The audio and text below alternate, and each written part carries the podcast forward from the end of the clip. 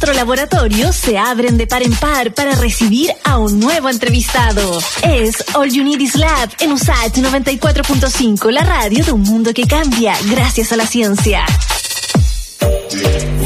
Y bueno, abrimos nuestro número de WhatsApp, el más 569 88 81 50 17, porque les cuento que este bloque, como es habitual, está realizado en conjunto con la Academia Chilena de Ciencias y vamos a hablar de dos grandes temas. Primero, vamos a conocer el trabajo de un Premio Nacional de Ciencias y también vamos a realizar una invitación para que lean el libro que yo en este momento tengo aquí en el estudio, que se puede ver a través de las pantallas de Santiago Televisión, de Mente 2. Dos cabezas piensan más que una y es por ello que tomamos contacto con el doctor Ramón Latorre. Él es Premio Nacional de Ciencias Naturales 2002, también es director del Centro Interdisciplinario de Neurociencia de la Universidad de Valparaíso. ¿Cómo está, profesor? Bienvenido aquí a All Unities Lab.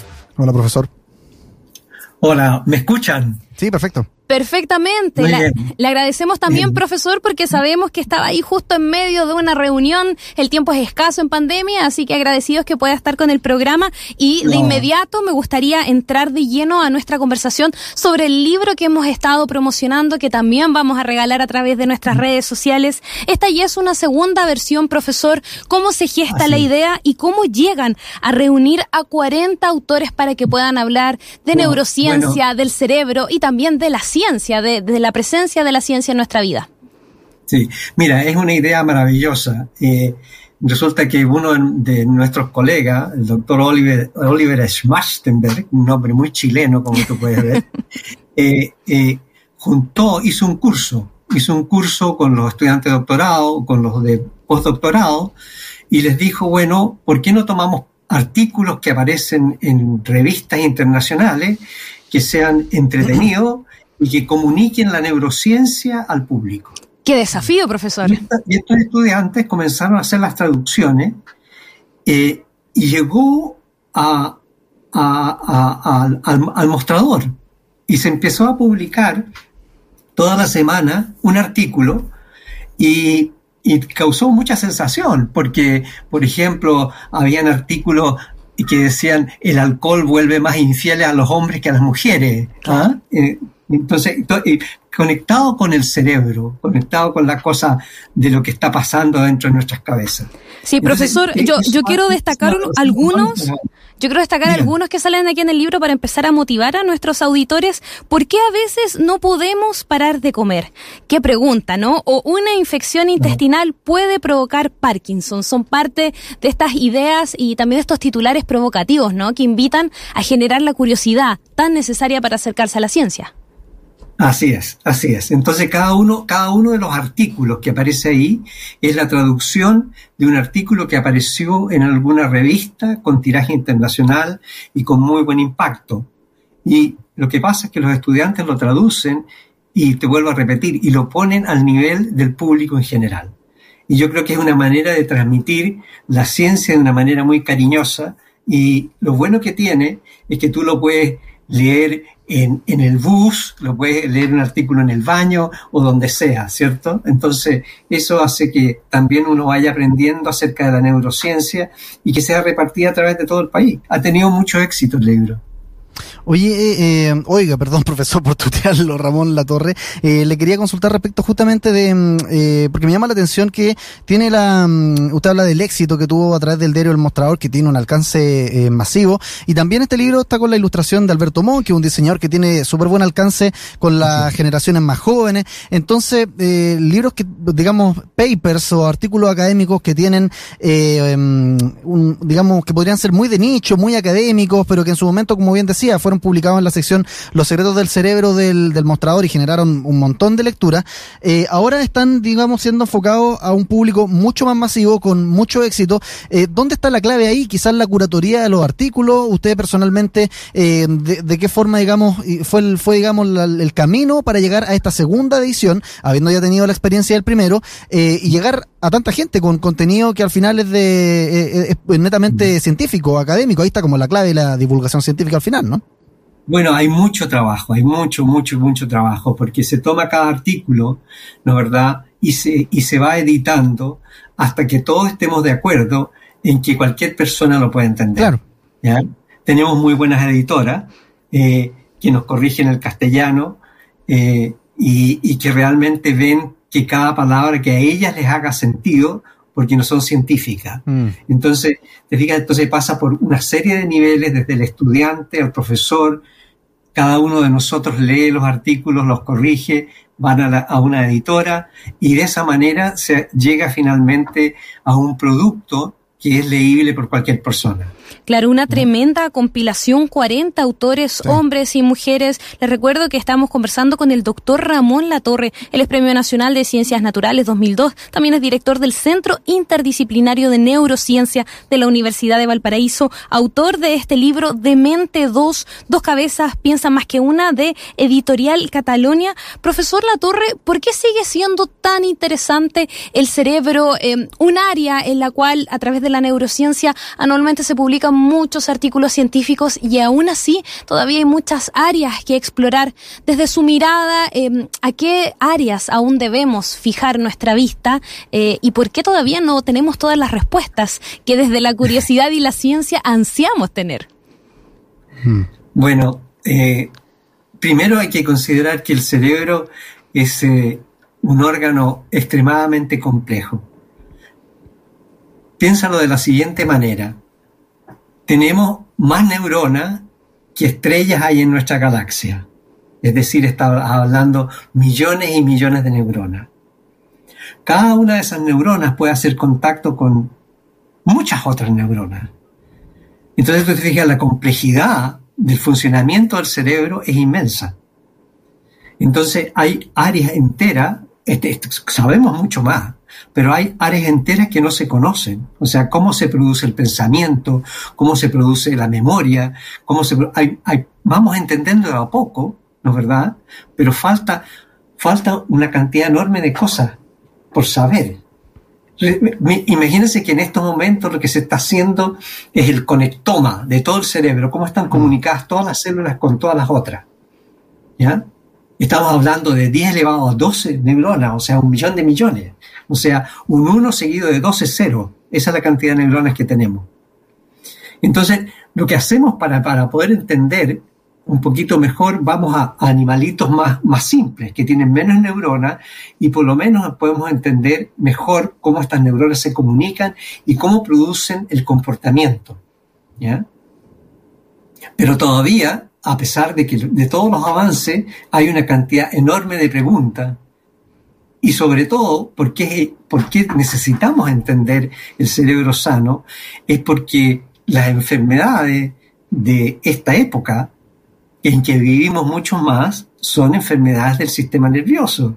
Estamos hablando de Parkinson, estamos hablando de Alzheimer y, toda esa otra serie de, enfermedades que se producen debido a falla de nuestra cabeza. Y, donde, profesor, al hablar de la neurodegeneración, eh, muchas veces identificamos elementos que puedan ser eh, paliativos, ¿no? Una vez que ya se identifican los síntomas, pero aún no hemos podido anticiparnos tanto como quisiéramos para poder llegar a prevenir por completo la aparición de algún tipo de esta enfermedad o de estas enfermedades. Así es, ha habido muchos avances, es cierto, incluso se, dice que hay una droga que eh, ha sido efectiva contra el Alzheimer, por ejemplo, pero hay una gran discusión de si realmente eso es efectivo o no, ¿ya? Pero todavía son enfermedades que en, particular el Alzheimer, ¿no? Es una enfermedad que no solamente afecta a la persona, sino que afecta a toda una familia. Entonces, son, son, y son las enfermedades del futuro porque cada vez vivimos más y cada vez los problemas van a ser problemas de nuestra cabeza. ¿Cuánto dura funcionando bien eh, nuestro cerebro? Vamos acuérdense que vamos perdiendo neuronas a medida que nos ponemos viejos. Yo tengo muchas menos neuronas que ustedes dos. ¿ah? no diga eso, profesor. que nos ruboriza aquí en pero le funcionan mucho mejor las neuronas que tienen. No entremos en ese detalle. Esa, es la historia. La historia es un, órgano extremadamente complejo. Como dice el título del primer libro, es un hueso duro de roer. ¿ah? Y el otro título, dos, dos cabezas piensan más que una. Entonces, yo creo que en eso está, estamos en todo un proceso de entender desde las moléculas, de cómo se produce la, la, actividad eléctrica, porque somos animales eléctricos, ¿cierto? Todo lo que yo, todos mis movimientos son señales eléctricas que me están llegando de algún lado. Entonces, cómo se conectan las neuronas, cómo funcionan, cómo conversan entre ellas y cómo se produce finalmente mi capacidad de contarles a ustedes una historia, eso es, o sea, es mucho más que un computador. ¿ah? Por eso se habla de inteligencia artificial, pero realmente eh, todavía no entendemos lo que es la inteligencia o lo que es las emociones o lo que es la memoria. O sea, desde un punto de vista, o sea, que realmente yo le pueda decir a ustedes, esto es así. Mm. ¿Ah? Le, estamos hablando, le recuerdo a los que están por la 94.5 escuchando esta conversación con el doctor Lamón La Torre, que no solamente es Premio Nacional de Ciencias Naturales del 2002 y acá hacer, digamos, también aprovechar de hacer la felicitación y pasar al otro tema que teníamos, eh, porque nos enteramos la semana pasada eh, que junto se está codeando ahí con varios premios Nobel porque fue reconocido usted, doctor, eh, como fellow de la IUPS, de la Unión Internacional de Ciencias Fisiológicas, que es una alianza global que convoca investigadores de un montón de países. Bueno, nosotros sabemos acá a nivel nacional, de ahí también su Premio Nacional de Ciencias Naturales, el aporte que ha hecho em, en cuanto a la estructura, la función de sensores moleculares, también el trabajo que está haciendo en Valparaíso. Pero si nos puede contar también qué significa este, este reconocimiento en cuanto a posicionar no solamente a Chile, sino que Valparaíso, que no solamente desde, em, desde el CINVI, digamos, de la Universidad del Paraíso, sino que también la Pontificia Universidad Católica del Paraíso, de alguna forma se está transformando en un polo para lo que es investigación en neurociencia y todo lo que tiene que ver con el cerebro. Bueno, eh, nosotros acá en el Centro Interdisciplinario de Neurociencia de Valparaíso estamos muy orgullosos de nuestra casa. Eh, yo creo que lo hemos hecho bien, pero eh, no, es una persona, es un conjunto de personas que han podido realmente sacar a flote el centro y ponerlo en, el planeta, por ponerlo de alguna manera, tal vez dejando las modestias, las falsas modestias de lado. Mm. Eh, este premio, este premio y todos los premios, yo creo que no, uno, uno le caen a uno, pero son el resultado, digamos, de una educación. Eh, yo estuve, yo comencé, digamos, me senté sobre los hombros de gigante cuando comencé a trabajar. Imagínense ustedes un animal tan raro como la jibia, ¿no es verdad? La jibia nuestra es única porque tiene unos, unos nervios que son inmensos y uno prácticamente puede meter la cabeza dentro para estudiar la, actividad eléctrica de esas neuronas. Mm. Y la gente que estaba ahí, mis profesores, Mario Luxoro, Premio Nacional de Ciencias también, ¿no verdad? Y mi, tutora, Mitzi Canesa, y otros grandes científicos que estaban ahí, nos enseñaron cómo pararnos. Entonces después viene, viene uno, eh, hace lo que tiene que hacer aprende muchas cosas, desarrolla buena ciencia, pero el producto final es eh, la colaboración y la enseñanza y son este, este premio, digamos, es el premio a todos mis estudiantes, a todos mis colegas que han colaborado conmigo. ¿ya? Eso es fundamental. La colaboración es una cosa indispensable para hacer buena ciencia. Qué, qué bonita, qué bonita analogía, profesor, porque usted habla que se sentó en hombros de gigantes y quizás también eh, cómo usted, a través de su experiencia personal, también le busca transmitir ese, ese entusiasmo, esa pasión a sus estudiantes para que ellos también tomen la posta y continúen el trabajo de sus maestros. ¿Cómo ve usted, profesor, el interés de los jóvenes en la ciencia en tiempos donde estamos enfrentando una pandemia, donde muchas veces se discute la necesidad de tener un mayor presupuesto en ciencia? Eh, es complejo, ¿no? Aventurarse en la ciencia en esta época moderna. Bueno, yo le llamo a mis niños, ¿ah? pero en realidad, en realidad son, son, son como mis tataranietos en, cuanto a, las generaciones que, he formado de gente, pero, pero eh, yo, yo, ah, la única manera de hacer buena ciencia es pasión, pasión y más pasión es tenerlo adentro del corazón todo el tiempo. Es decir, uno, uno se lleva el problema a la ducha, uno se lleva el problema a cualquier lado. ¿no? Entonces, uno vive, uno vive eso de la misma manera.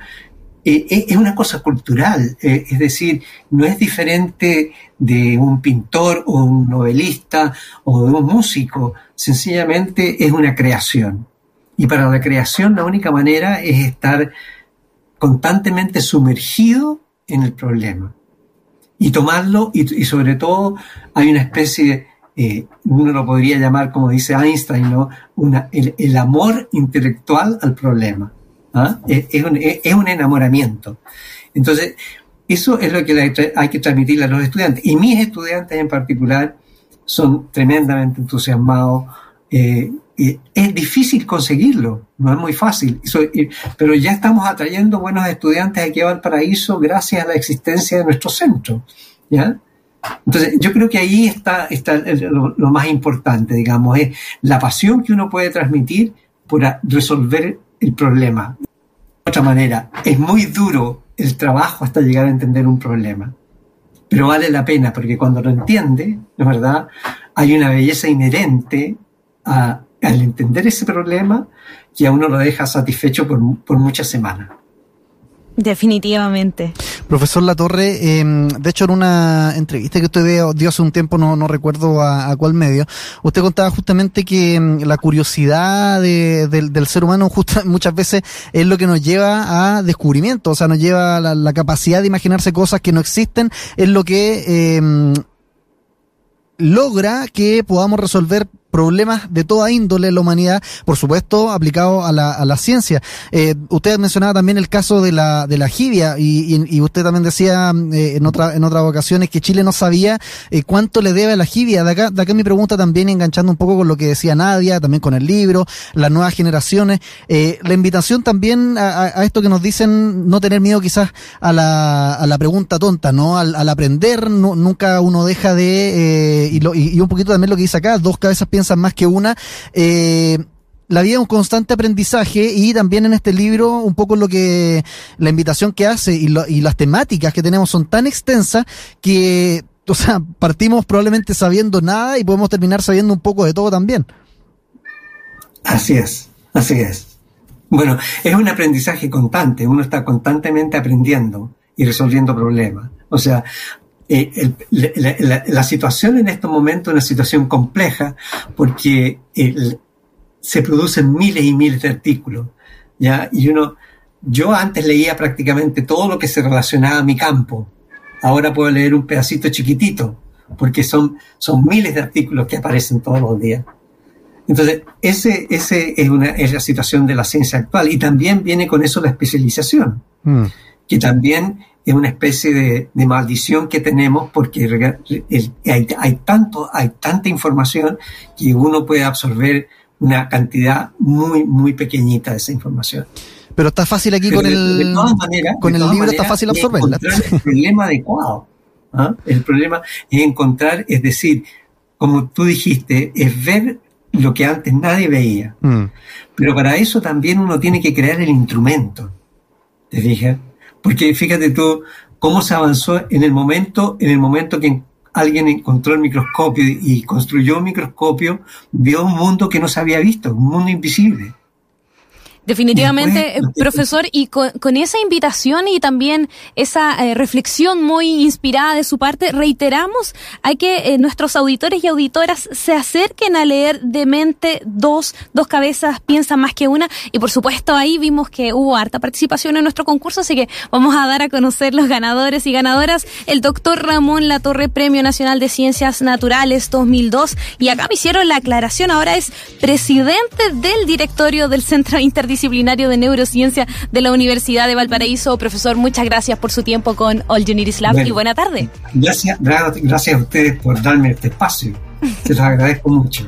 Para hablar de este centro que tenemos acá en Valparaíso. Que esté muy bien, chao. Lo principal, lo principal es la descentralización. ¿eh? Ah. Hay que hacer este país de Punta Arenas hasta Arica. Vamos a tomar esa posta, profesor. que esté muy bien. Muy bien. Chao. Adiós. Muchas gracias. Gracias.